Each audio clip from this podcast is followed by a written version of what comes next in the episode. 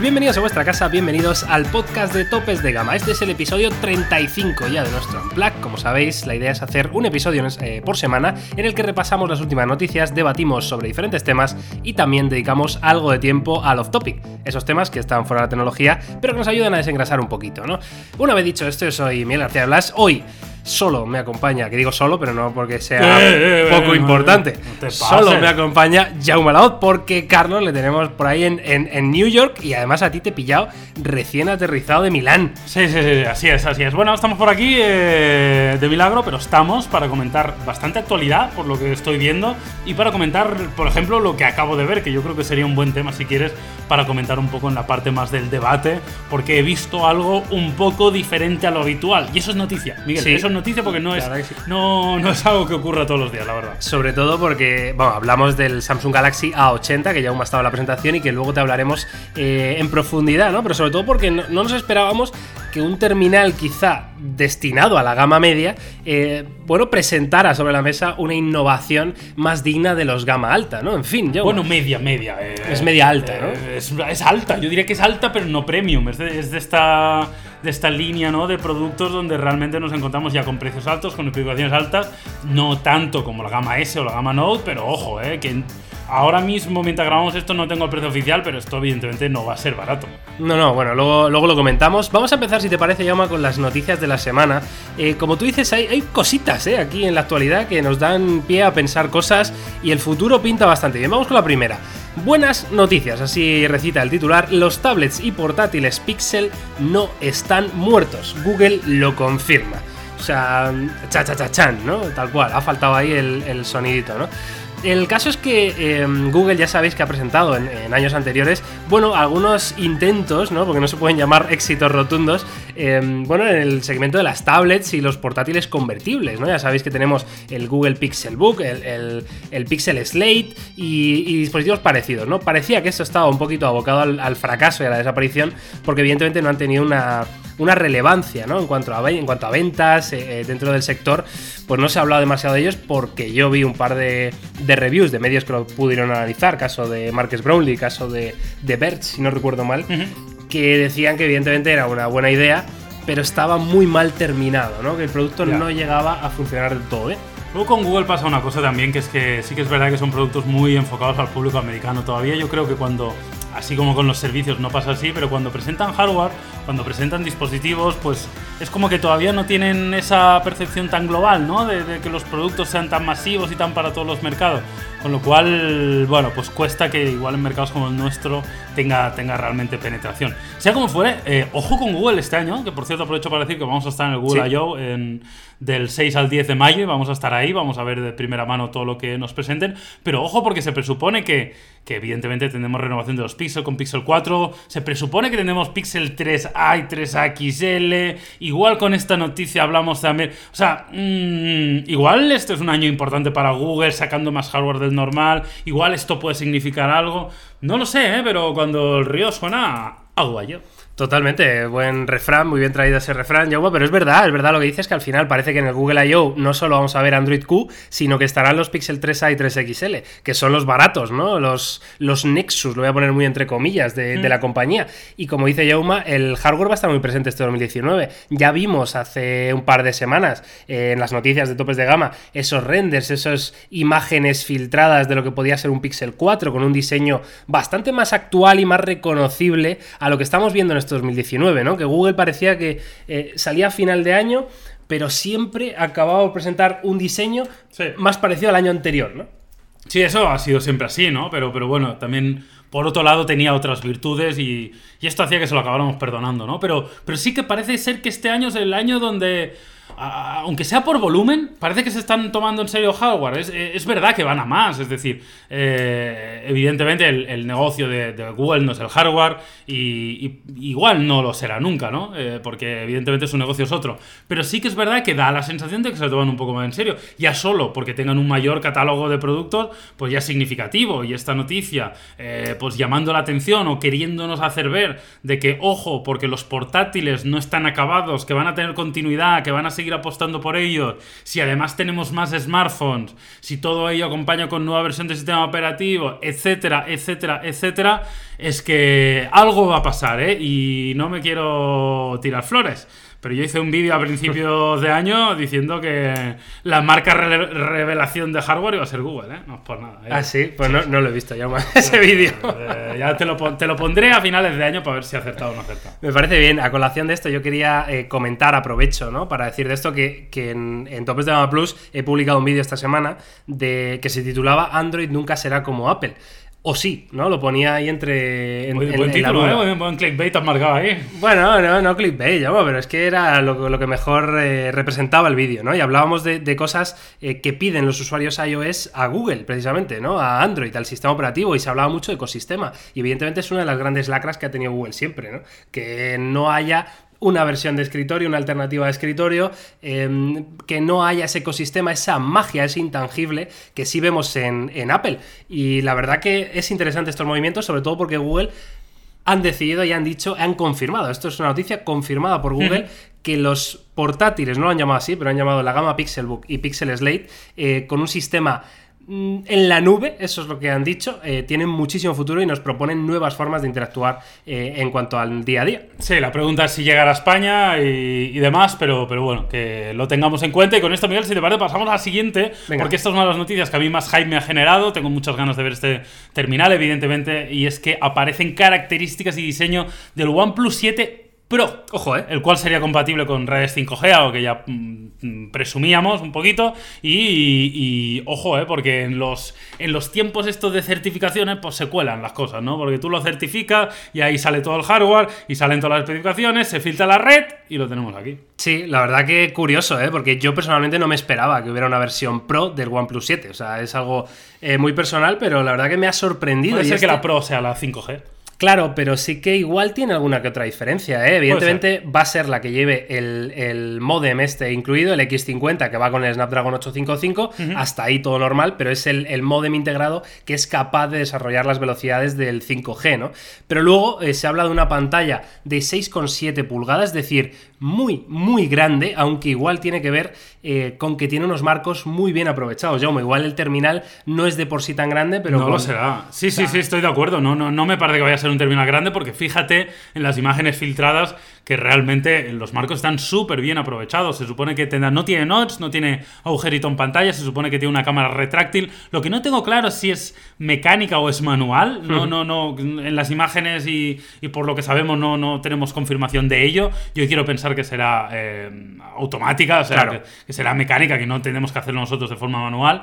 Pero, pero sí que con esto conseguimos esto, este ratio brutal de pantalla, lo cual nos dejaría con un teléfono que si bien tiene una pantalla muy grande, no se irá muy allá en cuanto a dimensiones. De todas formas, estoy viendo aquí en las imágenes y te quería preguntar porque eh, veo que tiene como la pantalla curvada en los laterales, ¿no? El mm. estilo que vemos en Samsung. ¿Esto ¿Lo han hecho en algún otro año? No me suena, ¿no? No que yo sepa, la verdad que sería novedad, creo, en OnePlus. Y bueno, es una tendencia que estamos viendo. Hemos visto cómo Huawei también la ha adoptado y parece ser que, tiene, tiene sentido, ¿no? Así que, bueno, pues no, no me extrañaría que OnePlus la adoptase. A mí me gusta particularmente, ¿eh? Yo en el S10, por ejemplo, es algo que, que tiene, que a mí me gusta y me encuentro cómodo con ello. Y creo que incluso le da un toquecito en cuanto a diseño, un poquito más refinado, ¿no? Sí, ¿sabes qué, qué pienso? Que este tipo de diseño, esta curva en, en los laterales, Em, es como un recurso que tienen los fabricantes, ¿no? Para evitar que el marco lateral sea demasiado ancho y te dé esa percepción, ¿no? Cuando tienes una curva, la curva parece que no, pero es una tontería, pero te permite hmm. ensanchar el teléfono unos milímetros más, lo justo para meter ahí cuatro sensores, cuatro historias, que de otra manera, eh, casos del iPhone XR o del Galaxy S10, que no tienen la pantalla curva y tienen que tirar de unos marcos laterales un poquito más anchotes, ¿no? De lo normal. Sí, te los disimula un poquito, la verdad que sí, sí, estoy, estoy de acuerdo. Y no, no, no, me parece que tenga contrapartidas en este caso. Lo que sí vemos es que tendría una configuración de RAM de 8 GB, ¿no? Con, con 256 de almacenamiento, triple cámara para la parte trasera con 48, 16 más 8. Y la verdad que sería evidentemente un bicho. Ahora estoy recordando, por cierto, estoy recordando una noticia que dimos en Topes de Gama ya en su momento en, en, el canal de YouTube, en el cual se filtraron unas fundas que tenían un ligero agujero. Con lo cual podría ser que la cámara retráctil fuera solo una pequeña parte que Ajá. sale. O sea, no que el Claro. teléfono sea deslizable entero, Claro, sino podría que ser. sea solo el módulo de la cámara delantera. Sí, sí, sí, si juntamos esta noticia con la otra y le damos veracidad a ambas, sería así, ¿no? Sería simplemente que aparecería el, el módulo de cámara por la parte superior. Tendría sentido, hombre, tendría concordancia con, con las imágenes que vemos. Sí, total. Es eh, un sistema similar al que vimos en algún terminal de Vivo. eh, Bueno, en fin, estamos muy atentos porque evidentemente tanto OnePlus 7 como OnePlus 7 Pro están cerca, ¿no? Esto siempre, eh, vamos, en años anteriores lo han presentado antes de verano. No recuerdo exactamente si es mayo o junio. Más tirando a junio, ¿no? Va a ser mayo, yo creo. Yo juraría que segunda quincena de mayo, ahora hablo de memoria, ¿eh? sin tener confirmación oficial, evidentemente, pero por, por referencias de otros años, OnePlus se suele presentar en, en mayo. Yo diría que entre el 15 y el 25 de mayo, pues probablemente por ahí podría estar la fecha. Así que tampoco no queda tanto, ¿eh? porque estamos ya en mitad de abril, con lo Sí, cual un la verdad que sí. En fin, estamos muy atentos. Vamos a pasar, ya si te parece, a la tercera noticia de este podcast. Que dice así: La próxima actualización de tu móvil podría llegar desde el Play Store. Esto es, eh, bueno, algo que igual te está sonando un poco raro, ¿no? Ojo, no nos referimos a la actualización de las aplicaciones que tienes instaladas, no, no, nos referimos a la actualización de software del sistema, es decir, pasar de Android 9 a Android 10, que esa actualización la recibas vía Google Play Store, puedas gestionarla desde el Play Store y mm, sería un avance bastante curioso y que a mí me da que pensar eh, cómo lo aceptarían barra adoptarían los diferentes fabricantes, Jaume, porque entiendo que cada uno eh, tiene que, bueno, que probar el software, que adaptarlo a las características de sus terminales y, que la actualización pueda llegar vía Play Store. eh, puede estar bien y mal, pero no veo la necesidad cuando ya llegan vía OTA sin mayores problemas. Sí, a mí, a mí me cuesta de ver cu- cuál es la, la gran ventaja, ¿no? La gran diferenciación. Pero bueno, por otro lado tampoco lo veo mal. Al final sería como tener centrado todas las actualizaciones de tu smartphone en el mismo sitio, ¿no? Porque en el mismo lugar donde actualizas todas tus aplicaciones, pues actualizas el sistema operativo, con lo cual me parece que tiene lógica, sentido, incluso para los usuarios más básicos, creo que, que- que- probablemente les, les ayudaría incluso a tener una mejor percepción de cara a las actualizaciones, ¿no? Pero, pero sí, estoy contigo, no, no veo clarísimamente cuál es la ventaja de ello, pero, pero bueno, podría ser un paso lógico y que, y que al final, como te digo, lo que serviría es para aglutinar todo en el mismo lugar. Porque corrígeme si me equivoco, yo tiro de ti, porque yo evidentemente he usado Windows toda la vida, pero me suena haber visto que para actualizar los portátiles Mac eh, se hace a través del App Store, del Mac App Store. Te aparece la actualización eh, Mojave, ¿no? Y la puedes descargar Claro. y gestionar desde Sí, sí, la sí. propia tienda de aplicaciones. Mm, Sí, lo tienes todo ahí. Creo recordar que se, juraría, eh, ahora estoy hablando de memoria, pero que, que te sale la notificación en, en- en la App Store donde lo puedes descargar, pero creo recordar que si vas a sistema, actualización y tal, También o sea, también tienes como, como la otra vía, ¿eh? Y hablo, hablo de memoria, igual, igual me confundo, pero juraría que es así.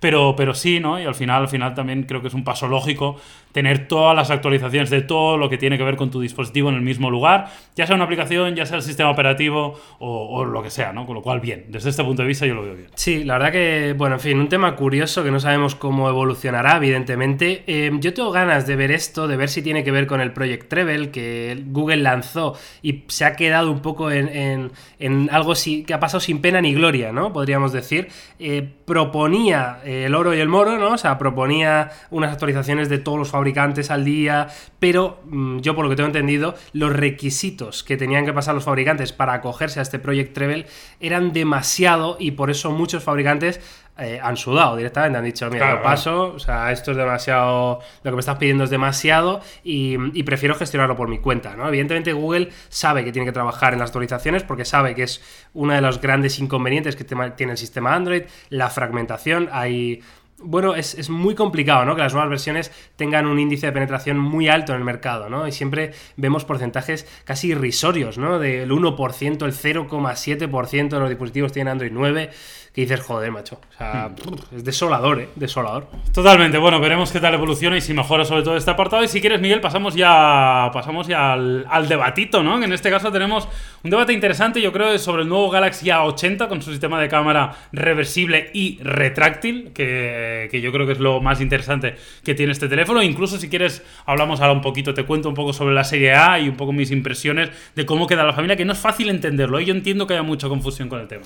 Totalmente. Vamos a hablar de este Samsung Galaxy A80 que mm, Samsung ha presentado eh, ayer en la bonita ciudad de Milán, aunque era un evento internacional, me dijiste, ¿no? Que iban eh, conectando en diferentes lugares y demás. Hong Kong, Milán y alguno más que no, no recuerdo, pero sí, suele ser habitual, ¿eh? que se haga en diferentes. También tiene sentido para no tener que hacer un viaje de 14 horas para ir a ver un teléfono, pudiéndolo hacer a una ciudad mucho más cercana. Totalmente. Bueno, han presentado este A80, que sería el, el mayor exponente hasta la fecha de esta nueva y renovada familia A, porque recordemos que parece ser que luego hablaremos un poquito de ello, que viene ya a sustituir a los antiguos J y, compañía, ¿no? Directamente. todo el mundo viene a sustituir. Sí, sí, cargados. Venga, venga. Venga, J3 para el suelo, J5 a tu casa, J7, venga, hasta luego. Todo A, ¿vale? Eso va a ser a partir de ahora. Tiene sentido, yo creo que mm, simplificar un poquito el portfolio, ¿no? Que que al final sea más sencillo de cara al usuario identificar qué tipo de teléfono es, eh, porque hay veces que dice, bueno, JA, mm, ¿cuál es mejor? ¿Cuál es peor? No lo sé. J7 es mejor que una 3, ¿no? O sea, por número te confunde, pero por letra era un poco follón. Y yo creo que han hecho bien, ¿eh? Entonces, Jauma, cuéntanos, este Galaxy A80, que evidentemente si lo habéis visto por ahí, habrá un vídeo de primeras impresiones de, em, de este dispositivo en topes de gama, que lo habremos publicado ayer, si si la memoria no me falla, el jueves. Y, mm, y es curioso porque tiene este mecanismo eh, deslizable y a su vez con un módulo de cámara retráctil para que podamos utilizar la cámara trasera como si fuera una cámara delantera. Sí, esto es lo más importante creo yo a nivel de, novedad que tiene este teléfono, que como digo viene a sustituir las cámaras frontales eh, utilizando este sistema que podemos usar la cámara trasera. No, no obstante, para, para tener un poco el contexto del tipo de teléfono el que es, es un teléfono muy grande, probablemente debido a este mecanismo han tenido que hacerlo muy grande y que no sufra mucho en batería, de 6,7 pulgadas con tecnología Super AMOLED y resolución 1080 1080 eh, adaptada, 1080 Full HD Plus. Eh, tenemos eh, un dispositivo fabricado en metal y cristal, con un procesador octa-core, probablemente un Exynos, con buena configuración de memoria, 8 GB de RAM y 128 de almacenamiento, con dos cámaras más un sensor TOF, es decir, una cámara principal de 48 megapíxeles focal 2.0, un gran angular de 8 megapíxeles focal 2.2 más el TOF. Recordemos que estos tres mismos sensores son los que actuarán en la cámara delantera cuando, cuando hagamos el giro. Adiós al zoom, entonces, Joma. Eh, en principio sí, para este terminal no es algo que, tenga, no, no, no tiene un, un sensor dedicado para, para, hacer un zoom óptico, no es el caso. Y luego tenemos 3700 mAh con tecnología de carga rápida, pero no tecnología de carga inalámbrica. Curioso, ¿eh? las especificaciones, como veis, son especificaciones muy top para un terminal. Evidentemente, este A80 no va a ser un gama baja, o sea, es un, terminal de esta nueva gama alta, ¿no? Podríamos incluso catalogar, ¿verdad? Que eh, Parece ser que hay un salto muy claro ahora entre lo que es la gama premium, lo que podría ser un S10 Plus, un P30 Pro, un iPhone XS, que son terminales que superan eh, con creces la barrera de los 1000 euros, y luego está esta nueva gama alta, porque es que no se le puede llamar gama media. Es un gama alta que estará cercano, entendemos, a los 600, 700 euros, y que las especificaciones, de luego, eh, prometen un muy buen rendimiento. Habrá que ver luego en la review, pero las sensaciones que te dio en mano, aparte de grande, Yauma, ¿Qué, tal? ¿Cómo, cómo viste el, eh, primero el sistema de mecanismo de la cámara? ¿Lo viste bien acabado? ¿Lo viste robusto? ¿Lo viste fiable? Eh, ¿Qué sensación daba? ¿no? Eh, ¿Sonaba? Que a mí esto es una de las cosas que me genera mucha curiosidad. ¿Había un ruidito? Muy, muy poco. La verdad que me dio muy buenas sensaciones. Me dio sensación de de robusto, me dio sensación de, de, bien construido, me dio sensación de velocidad, que es importante, porque al final tiene que salir y girar. Me puede parecer una tontería, pero lo hace prácticamente de forma instantánea. La, única duda que me queda a mí es la fiabilidad, que evidentemente esto pues yo no lo puedo saber, ni siquiera lo, lo puedo intuir, pero, pero sí que es verdad que hombre, un poco por, la trayectoria de la marca, dudo que no hayan hecho muchos test respecto a la fiabilidad de este mecanismo. Pero a mí me gustó mucho. Me gustó mucho además porque da muy buena sensación al diseño, porque eliminas el notch, eliminas el agujero, eh, te encuentras con un teléfono que da muy buena sensación por la parte delantera, grande eso sí, pero tener los márgenes tan ajustados al final no es increíblemente grande y sobre todo me gusta mucho poder tener de selfie de selfie la cámara trasera, de selfie el gran angular, el vídeo de selfie. Es decir, todo lo, bueno que tiene la, configuración de cámara trasera lo tienes al momento de cámara delantera. Es decir, eh, ya de por sí este teléfono es uno de los mejores teléfonos para hacerte un selfie que hay en la actualidad. Eso ya no cabe duda. Totalmente. Además, bueno, recordemos que este mecanismo evidentemente no es algo nuevo. Eh, lo habíamos visto en algún terminal de Oppo. Me has dicho antes que se llamaba el N1, ¿verdad? El Oppo N1, pero evidentemente no tenía esta tecnología, no estaba automatizado. Era, con este el dedito, ¿no? Claro, claro. Tú lo girabas con el dedo. Claro, era, era otro rollo, ¿no? Claro, estamos hablando de... te lo voy a buscar ahora, te lo voy a buscar. Búscamelo, búscamelo. Porque lo, lo, analizamos el Oppo N1, pero claro, esto hace, hace años y evidentemente... ¿Cuánto era? ¿3, 4 años de esto? Yo creo que alguno más, ¿eh? ¿Alguno más de 4 años? De 3 seguro, mira, 5 años. 5 años. 5 años. La, la, review del Oppo N1 en topes de gama se publicó el 18 de febrero de 2014. 18, está. O sea, ya han pasado, ha llovido, ¿eh, Yauma? Y esta oh, gente ya lo tenía ahí. ¿eh? Ha llovido la hostia. Ojo que venía con cianogen, tú. Bueno, Oppo. Grande, ¿eh? Oppo grande, ah, sí, señor. Este era otro nivel, ¿eh? Era otro nivel. Eh. Claro, claro. A ver, evidentemente eh, es un mecanismo. Todo pantalla no era, ¿eh? No, pero oye, o sea, es prácticamente lo que es este A80, solo que el módulo de la cama está escondido detrás. Claro, o sea, si tú lo pones por delante, ¿cuánto te ocupa? Pues más o menos esto. Sí, sí, no. En fin, es una idea que, que tiene muchísimo sentido. Yo estoy con Jauma, la verdad que. Eh, disfrutar de estos beneficios de una cámara trasera por delante, pues oye, maravilloso, ¿no? Lo que sí me genera dudas, y me genera más dudas porque no hayan comentado nada Samsung, es que han perdido una muy bonita oportunidad para um, lanzar uno de los reconocimientos faciales más avanzados de todo el mercado. Evidentemente, si ya tienes ahí un sensor TOF 3D que sirve para medir profundidad, coño, ¿qué te hubiera costado meterle un proyector de puntos, el sensor este te ilumine un poquito la cara y hacerte un reconocimiento facial del copón? Bueno, mmm, totalmente de acuerdo. Lo que pasa es que tengo dudas todavía con el reconocimiento facial, ¿eh? Tendremos que verlo para el análisis. No sé exactamente cómo está el tema con, con, con este terminal. No, ¿Pero sé no si- crees que hubieran hecho foco de tenerlo? Yo quiero pensar que sí, pero es que no lo sé, no lo sé. La verdad que es, es, de esos temas que nos ha quedado un poco en el aire. Muchas veces en estas primeras impresiones no tenemos el tiempo suficiente para indagar sobre el terminal, pues porque tenemos un ratito solo y aprovechas en grabar lo más rápido posible y hay otros terminales que ver, etcétera, etcétera. Pero es algo de lo que quiero ver en profundidad cuando lo analicemos. Pero sí, estoy de acuerdo contigo, hubiera sido una oportunidad maravillosa para tener esto, porque ya que tienes este mecanismo de, de rotación, pues creo que está muy bien aprovechado. Vale, quiero, antes de pasar al resto de la familia A, eh, que vamos a comentar también, para, sobre todo para que os ubiquéis ¿no? en el mapa de lo que es la nueva gama de, de, Samsung, porque hay muchos cambios y yo creo que merece la pena comentarlos. Pero antes de eso, me has comentado antes eh, que no tenía altavoces como tal, sino que tenía un sistema de altavoces bajo la pantalla, que a mí esto Sí. me suena un poco a lo que vimos en el G8, ¿no? Del LG, que tenía un sistema parecido, pero yo no sé esto que, cómo va a ser. Pues no lo sé, la verdad que a mí también me genera algunas dudas. En general, lo que hemos visto hasta ahora no me ha convencido del todo, debo decirlo. Con lo cual tengo ganas de probarlo en profundidad. Como, insisto, unas primeras impresiones, probablemente el audio es lo que menos puedes probar de un terminal y, y, y, no os puedo contar mucho sobre eso, pero sí que es verdad que probablemente por temas de diseño, probablemente también para llamar la atención con este diseño, porque insisto, llama mucho la atención el diseño de este terminal, todo pantalla, etcétera, etcétera, pues se han cargado todo tipo de altavoz y no, no tenemos altavoz abajo, no tenemos altavoz en la parte frontal. no tenemos, había jack tampoco. ¿no? Eh, no tenemos jack, entonces todo el sistema queda detrás de, de, pantalla. De hecho, tampoco tenemos micro SD, lo cual es raro en Samsung y probablemente tenga que ver con este mecanismo. Eh, seguramente para diseñar este teléfono han tenido que hacer muchos cambios de los diseños que hacen ellos de forma tradicional. Y esto probablemente explica cosas como lo del jack, como lo de la micro SD, como lo de los altavoces, etcétera, etcétera. O la carga inalámbrica. O la carga inalámbrica. Eh, claro, por último, eh, así en primeras impresiones, evidentemente. ¿A quién crees que va dirigido este Galaxy A80? ¿Cuál es el, el público objetivo del A80? Bueno, yo creo que tiene un, un target muy claro en, en, todo aquello que tiene que ver con la cámara, ¿no? Yo creo que han conseguido un terminal que, que, va a ser especialmente bueno para hacerte selfies y va a ser especialmente bueno para redes sociales, con lo cual yo creo que en este sentido eh, todo el público de uso muy masivo de redes sociales y fotografía es un target muy afín. Ahora, definir quién es este público, pues yo creo que es algo que se está convirtiendo en complicado, porque yo creo que este público cada vez es más masivo, cada vez hay más gente que utiliza la cámara de forma masiva, cada vez hay más gente que genera contenido para redes sociales. El propio Huawei con la gama P se enfoca, yo creo, a este mismo sí. nicho. Y yo creo que, yo creo que apunta a los mismos usuarios que la gama P de Huawei, para que te hagas una idea. Así más lifestyle, más redes sociales, etcétera, etcétera. Mientras que la gama S o Note enfocan más al, al, al profesional, al ejecutivo, al, al, usuario muy heavy de, de aplicaciones, etcétera, etcétera.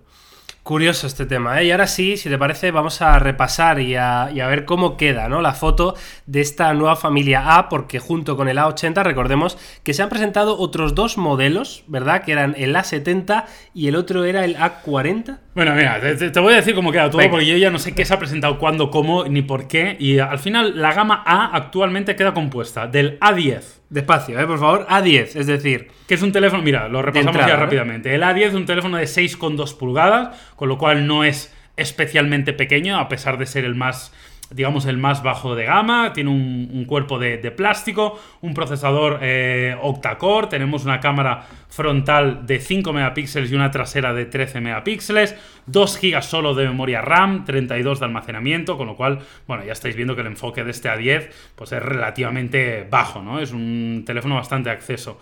De ahí pasaríamos al A20e, que es un teléfono más pequeño, 5,8 pulgadas, también construcción en plástico con el procesador octa-core. Aquí ya para la cámara frontal tenemos 8 megapíxeles, mejorando un poquito. Para las cámaras traseras tenemos 13 más 5, también mejorando lo que teníamos en el A10. Tenemos también un poco de mejor de configuración de, de memorias con ya 3 GB de RAM y 32 de almacenamiento, 3000 mAh. Aquí tenemos ya lector de huellas, etcétera, etcétera creciendo un poquito. Digamos que estos dos, el A10 y el A20e, podrían venir a sustituir a lo que eran el J3 y el J5, es decir, esa gama de acceso de Samsung, que el J5 evidentemente tenía un poquito mejor ciertas cosas, iban cuidando un poquito más los detalles, eh, pero son teléfonos que fácilmente van a estar por debajo de los 250 euros, ¿no? En el mejor de los casos. No tengo ni idea. O sea, no tengo ni idea si viene a sustituir. Yo, yo ya me he hecho un lío. Yo, pensad lo que queráis. Yo ya no sé a qué sustituye, a qué deja de sustituir.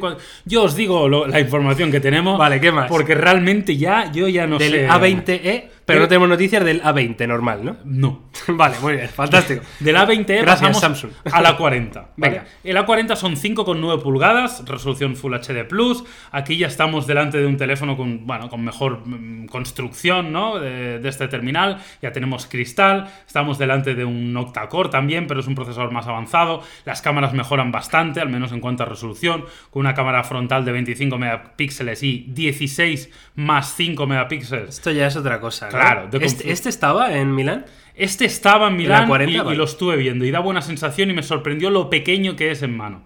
La verdad que me llamó la atención porque está bastante bien aprovechado el- la parte frontal y, y me gustó bastante. Tenemos ya 4 GB de RAM y 64 de almacenamiento, 3100 mAh de batería, lector de huellas, carga rápida de 15 vatios.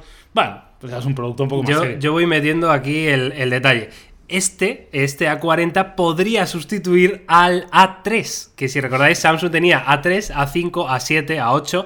Bueno, pues este sí, sobre todo por el tamaño, porque el A3 siempre ha sido un teléfono muy compacto, muy pequeñito, para esa gente que no quiere un teléfono muy grande, pero que quiere algunas características un pelín más avanzadas, como un diseño más con mejores Claro. eh, acabados. eh, vemos esa cámara frontal de 25 megapíxeles, que ya Sí, sí. eh, es, es otro tipo de público, ¿no?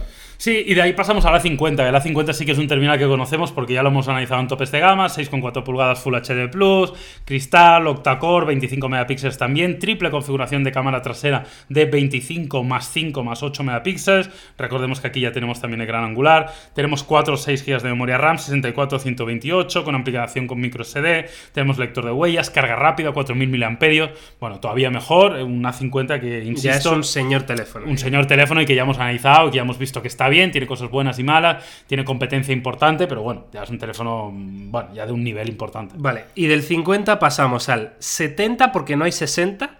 No hay 60. Buah, es que el, el A60 va a ser la revolución. Ya verás, esto en dos meses van a hacer ahí, ¡pimba! Toma, A60. Lo que No, querías, no, no, pues no, lo no, tienes. no hay A60, hay A70, ¿Vale? que es un teléfono de 6,7 pulgadas Full O sea, HD Plus. igu- igual de grande que el A80. Totalmente de acuerdo, procesador octa-core, 32 megapíxeles de cámara frontal con focal 2.0, tenemos triple cámara trasera con 32 megapíxeles focal 1.7, una cámara de gran angular de 8 megapíxeles eh, y un sensor para la profundidad de 5 megapíxeles focal 2.2, tenemos ya configuraciones de RAM de 6 y 8, O sea, esto es el A80 sin el mecanismo loco.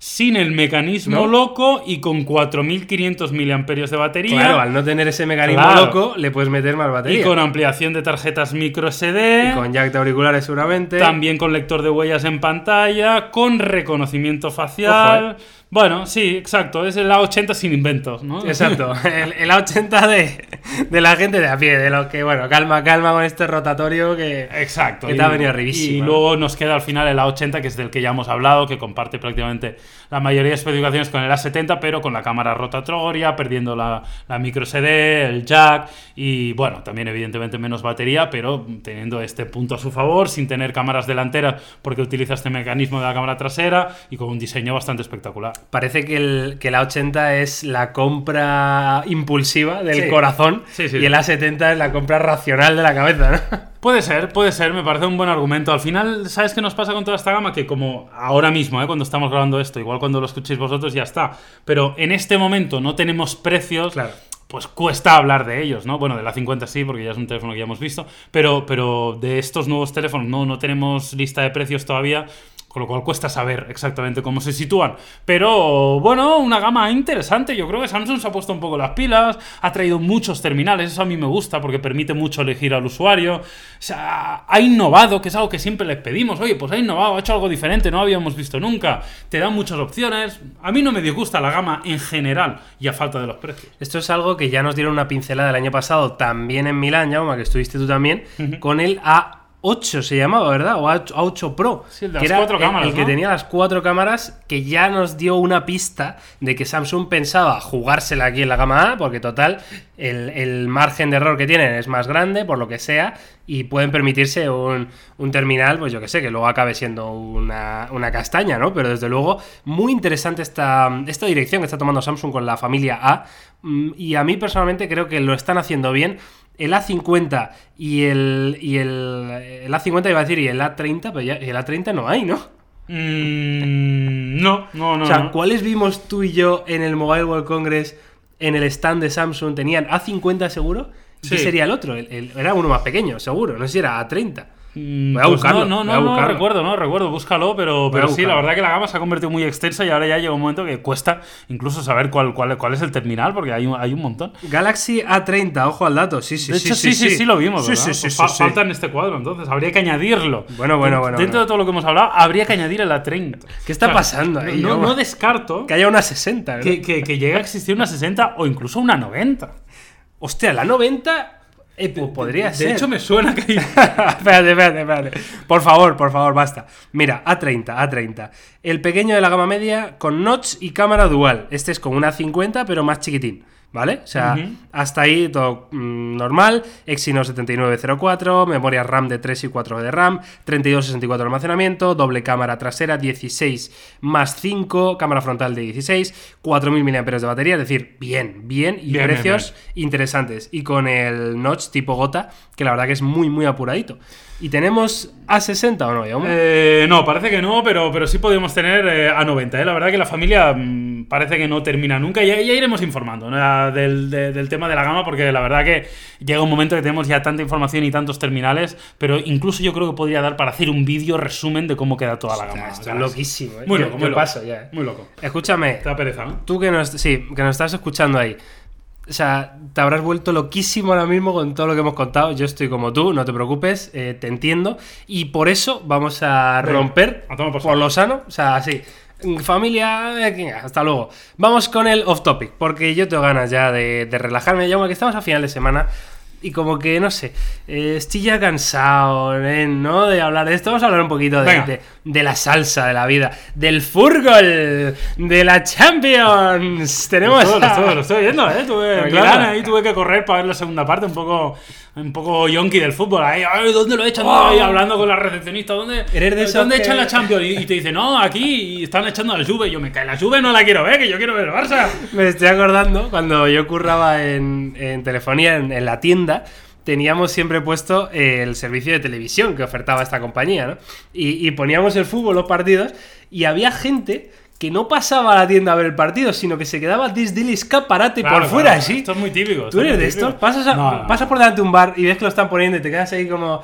Bueno, me voy a esperar un ratito porque total, tengo No, cinco no. minutos para tal. No lo he hecho, pero se ve mucho en los bares, lo típico. Se ve la gente ahí fuera viendo. Pues bueno, fue algo parecido en el hotel. ¿no? Es Ahí curioso. tuve que ir al bar del hotel para la segunda parte y nada, estuvimos viendo el Manchester United 0, Barça 1 y una. ¿Cómo te gusta recalcar el una- resultado lo primero? Bueno, hombre, Tú, es, es importante. Los, los del Barça, que normalmente no sois Importante. resultadistas. Pero últimamente cada vez los sois igual más, ¿eh? Como Porque gente, luego gente de fútbol, gente de bien. Bueno, hombre, el resultado es importante, hay que reconocerlo. es importante, ¿no? La manera da igual, porque no, fue no, un poco. no. Fue el mejor partido del Barcelona, ¿eh? Sin duda que no. La verdad que no, la verdad que no, no fue un partido especialmente bueno. Es verdad que el equipo en general, el Barça, se ha vuelto un equipo eh, un poco más racional, ¿no? Yo creo que, que- que- al final le han querido dar un toque de, vale, está muy bien el siempre jugar bien, el siempre tener eh, la posesión, el siempre jugar de una forma ofensiva. De hecho, yo creo que en general conserva ese espíritu y lo, lo- lo vemos a lo largo de la temporada, pero sí que es verdad que de vez en cuando hay que, hay que echar un poco el freno, hay que pensar un poco con la cabeza fría, hay que levantar un poco el pie del acelerador, hay que jugar también un poco con los ritmos y viendo qué puede hacer el otro equipo. Y yo creo que el, el otro día fue una muestra un poco de eso. El Atleti es un, es un claro ejemplo. ¿Sabes qué pasa? Que al Atleti luego no le sale bien. ¿sabes? Pero ellos lo piensan Bueno. así, dicen, vamos a jugar tal, vamos a contemporizar el tiempo, vamos a jugar con esto, porque ahora sí les pillamos a la contra. Pero al Atleti le acaban empatando en el último minuto. Y al Barça no, también poco por, por demérito de este United, que se venía hablando, bueno, desde la llegada de Solskjaer, eh, Jauma, que, Sí. que había mejorado muchísimo. Evidentemente, mejorar lo que había hecho Mourinho, pues tampoco es que era un dificilísimo, ¿no? Pero bueno, ha dado otro aire al equipo. Eh, ha recuperado jugadores, caso de Pogba, que se hablaba de que iba a ser el gran duelo de la noche, Sí. ¿no? Pogba-Messi. El otro día no hizo, no hizo un gran partido. Eso te iba a Pogba, decir. O sea, ¿Pogba dónde? Mm, Es, es un buen jugador, a mí me gusta mucho, la verdad que es un jugador que tiene mucha personalidad, que, que luego por su físico pues abarca mucho campo, pero el otro día no, no me parece que, que hiciera un, un partido especialmente bueno. Sí que es verdad que estoy contigo, yo vi la, la eliminatoria con el Paris Saint Germain y realmente fue un milagro, o sea, pero un milagro que el, que el United eliminara al Paris Saint Germain porque no, no, no hubo color, el Paris Saint Germain fue más equipo, mejor, tuvo más posesión, más posibilidades de gol, fue dominando toda la eliminatoria. O sea, que realmente al final se le apareció la Virgen al United, sacaron un penalti, acabaron eh, eliminando al Paris Saint Germain, pero de una forma eh, ligeramente injusta. Y yo creo que el otro día, a pesar de no ser un buen partido del Barça, se vieron claramente cuáles son las carencias del United, que es un equipo que con el balón no tiene las ideas claras, no tiene especial talento como para generar fútbol y, yo creo que, que la cosa pinta bien para que el, para que el Barça elimine al, al Manchester United, que creo honestamente con la mano en el corazón que es más equipo. Hombre, yo creo que el, antes del partido yo casi le daba un 90-10, ¿sabes? A favor del Barça en la eliminatoria, en general. O sea, me parecería una sorpresa mayúscula ¿eh? que el United pudiera eliminar al Barcelona. Em, de todas formas, Han habido sorpresa por eso en estos cuartos, no sé si has visto los partidos. bueno, no he visto, eh, pero sí he visto un poco resultados, que quería hablarte de eso, pero antes quería comentarte si viste el, el ostión que le dan a Messi, Sí, lo he visto, lo he visto. que Lo le parten como medio tabique. lo he visto. lo he Que visto. lo que pasa es que como que él está ahí, va por un balón y Ah. le viene un animal de estos por detrás Sí, sí. que le, le arrolla Sí. con toda mala suerte que justo el tío estaba mirando como diciendo, estoy escuchando que viene un tren por detrás, voy a girarme y según se gira le, le pega con el hombro en la nariz que- Bueno, sí. que, lo revienta. Sí, no, no creo que fuera con mala voluntad, porque parece ser que al final. eh, y creo que realmente el golpe al final es con el brazo, que lo acaba, lo acaba moviendo ¿no? en, el, en- en el giro, en el aire, y le acaba golpeando. Pero, pero sí, sí, lo vi, lo vi. Pero bueno. La- loco el- lances del juego, ¿eh? no, no creo que fuera más allá. Bueno, vamos a, a repasar un poquito los demás partidos. Em, vamos a empezar, ya, te- ya os digo, eh, no, no los he visto, no los he podido ver, pero bueno, eh, he visto el resultado y he visto un poco las sensaciones y, y sobre todo la trayectoria de los equipos. Em, Ajax 1, Juve 1. Y se adelanta el Ajax primero y tiene que venir al rescate. Pues realmente el- no, el se bueno de- ojo, ojo, se adelantó la ¿Ah, Juve. sí? No, eh, se adelantó la Juve en el minuto 45 de la Ah, primera vale, parte hostia. con gol de Cristiano. Eso es, Y en Cristiano. el minuto 1 de la segunda parte empató al Ajax. Ah. Un Ajax que, por cierto, hay que decir, fue bastante superior a la Juve. Y jugó más y mejor fútbol y tuvo más posibilidades de ganar. Ojo a este Ajax, que me huele que es el tipo de equipo que de, de aquí 5 o 6 años decimos, Anda, que todos estos cracks coincidieron en el Ajax. Ahora entiendo por qué llegó tan lejos. Igual no va a llegar a ningún lado porque los cracks que tiene el Ajax ya se van a ir, pero rápido, rápido. De hecho, Bueno, el caso están, De Jong están a un paso está- de semifinales. está fuera, sí. Para un equipo como el Ajax, del presupuesto del Ajax y de una liga holandesa. Sí, sí. Sería, vamos, o sea, ya solo que lleguen a semifinales un equipo como, el- como el Ajax, me parece que es algo insólito. Lo que demuestra el, el partido de- del Ajax con la Juve es que lo del Madrid, aparte de que el Madrid estaba en un mal momento, no fue casualidad, porque la Juve, evidentemente, es un equipo mm, de los pies a la cabeza, quiero decir. Sí, sí. Eh, defensa top, centro del campo top y delantera top. Eh, o sea, es un equipo que no tiene carencias grandes y que luego tiene un señor que se llama Cristiano Ronaldo, que ya le metió un hat-trick al Atlético de Madrid para eliminarlo. Me cago en su muerta. y, y luego, eh, pues ayer sí. recupera o consigue ¿no? marcar ese primer gol en campo contrario, que viendo la eliminatoria puede ser clave. Sin duda, la verdad que el resultado es lo mejor que se lleva la Juve eh, en un partido que, insisto, creo que el Ajax merece un poquito más. Y veremos, ¿eh? Yo no las tengo todas de lo que va a pasar a la vuelta. Porque el Ajax además es un equipo muy ofensivo y un Sí. empate a dos clasifica al Ajax, por Sí, ejemplo. sí. Eh, veremos, veremos, veremos porque eh, sí que es verdad que el Ajax también es verdad que... Es un poco capaz de lo mejor y lo peor, Sí. ¿no? Al jugar tan al ataque, al ser tan ofensivo, tan valiente, tan atrevido y con poca experiencia, es capaz de lo mejor, pero a veces también de lo peor, ¿no? Bueno, pero pero y- abierto para la vuelta. ¿Y qué? ¿Y Tottenham City? ¿Qué ha pasado, Pep? ¿Qué pasa, Pep? Con la Champions. ¿Qué ¿Verdad, pasa? verdad? Yo... ¿Qué pasa ahí? No entiendo. Ya, esto. bueno, bueno, ganó, ganó el Tottenham 1-0. Yo, a mí me sigue pareciendo muy favorito el Manchester City para, para la vuelta. Creo que ganará y ganará bien al Tottenham. Pero, no lo tengo tan claro, pero ¿eh? bueno, a, no mí es el equipo que más miedo me da. O sea, como rival es el que más... eh, menos confianza tengo de ganar es al, al City. Como, te- aficionado de verdad. No lo tengo tan claro yo. O sea, fíjate que creo que el City hace mejores partidos contra equipos top y que juegan bien, ¿vale? O sea, mm, sí, no sé si me estoy explicando, ¿no? Porque el, el año pasado fue el Liverpool el que le revienta simplemente con un fútbol de, de defensa férrea A la contra. Y, y- y tres tíos arriba que, que hacían tres paredes sí. y se habían ido de todo el equipo, ¿no? Y el Tottenham, yo no vi el partido, pero entiendo que planteó un partido similar, en el sentido de que el City fuera quien dominaba el, el balón, quien tenía la posesión y a veces las ocasiones, pero al final el quien dio ahí el- la estocada fue el Tottenham. Sí, no, no, no lo pude ver yo tampoco, pero sí que es verdad que una de las noticias importantes también es que se lesionó Harry Kane en ese partido, que es el jugador con diferencia más importante que tiene el Tottenham, y parece ser que se perdería que se perdería la vuelta, con lo cual veremos a ver. es- Eso también va a afectar y mucho a esta eliminatoria, y parece ser que Harry Kane se podría quedar fuera incluso de lo que queda de temporada, ¿eh? parece ser que la lesión es grave, con lo cual veremos a ver, y yo creo que eso le da todavía más posibilidades de pasar a un City que, insisto, Mm, ojo, eh, ojo, porque el año pasado batió el récord de puntos en la Premier League. Este año a igualdad de partidos. Ahora no está líder porque creo que tiene un partido menos que el Liverpool, pero si gana ese Bueno, partido se pondrá líder. están ahí. Eh, ojo, ojo al, al Manchester City. eh. Yo, yo no lo daría No por muerto por perder este partido. No, yo por muerto no le doy, pero creo que está más igualado de lo que a priori dicen los números y a priori dicen las plantillas. Eh, y por terminar, hablando del Liverpool, que le ganó 2-0 al Oporto de Casillas.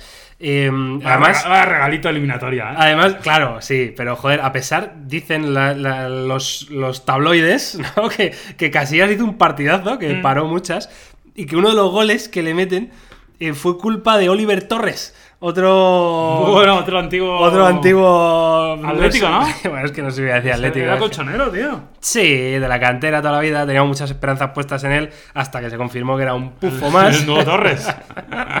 un pufazo de chaval que por lo visto la cagó increíble y, y el Liverpool ganó. Un Liverpool que está líder en Premier, está haciendo un temporadón. Pero evidentemente no se habla tanto del Liverpool como se habla de otros equipos. Sí, está menos brillante que el año pasado, todo hay que decirlo. Es decir, este pero Liverpool. está en plan rodillo, macho. O sea, lo gana, gana mucho Sí. y, y gana. Es como que es el típico equipo que se le caen los goles de los bolsillos, tío. Que, que no sabe cómo, Sí. pero dos goles ayer. Mucha Eh, pegada, mucha pegada, gente arriba, los, los tres de arriba son muy buenos y la verdad que se nota. Sí que es verdad que yo creo que eh, están un poco peor que el año pasado, yo creo que no, en este sentido no... Creo que eran mejor equipo el año pasado que este, pero evidentemente es un equipo muy serio que hay que tener en cuenta. Eh, luego tienen a, Van Dijk, que me parece uno de los mejores centrales del mundo y me, flipa ese jugador. Su dinerico les costó. Sí, claro, claro, les costó un dineral. Pero, pero muy bien, muy bien. La verdad que Liverpool también es verdad que tenía la eliminatoria más sencilla de todas, ¿no? Para pasar a semifinales. Bueno, Porto, cuidado. Ah, cuidado con Porto de Casillas y Oliver Torres.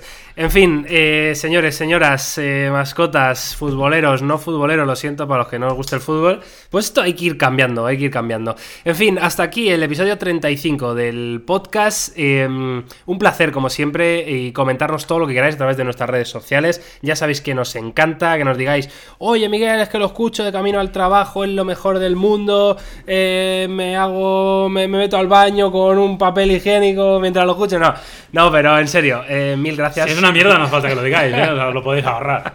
Totalmente de acuerdo.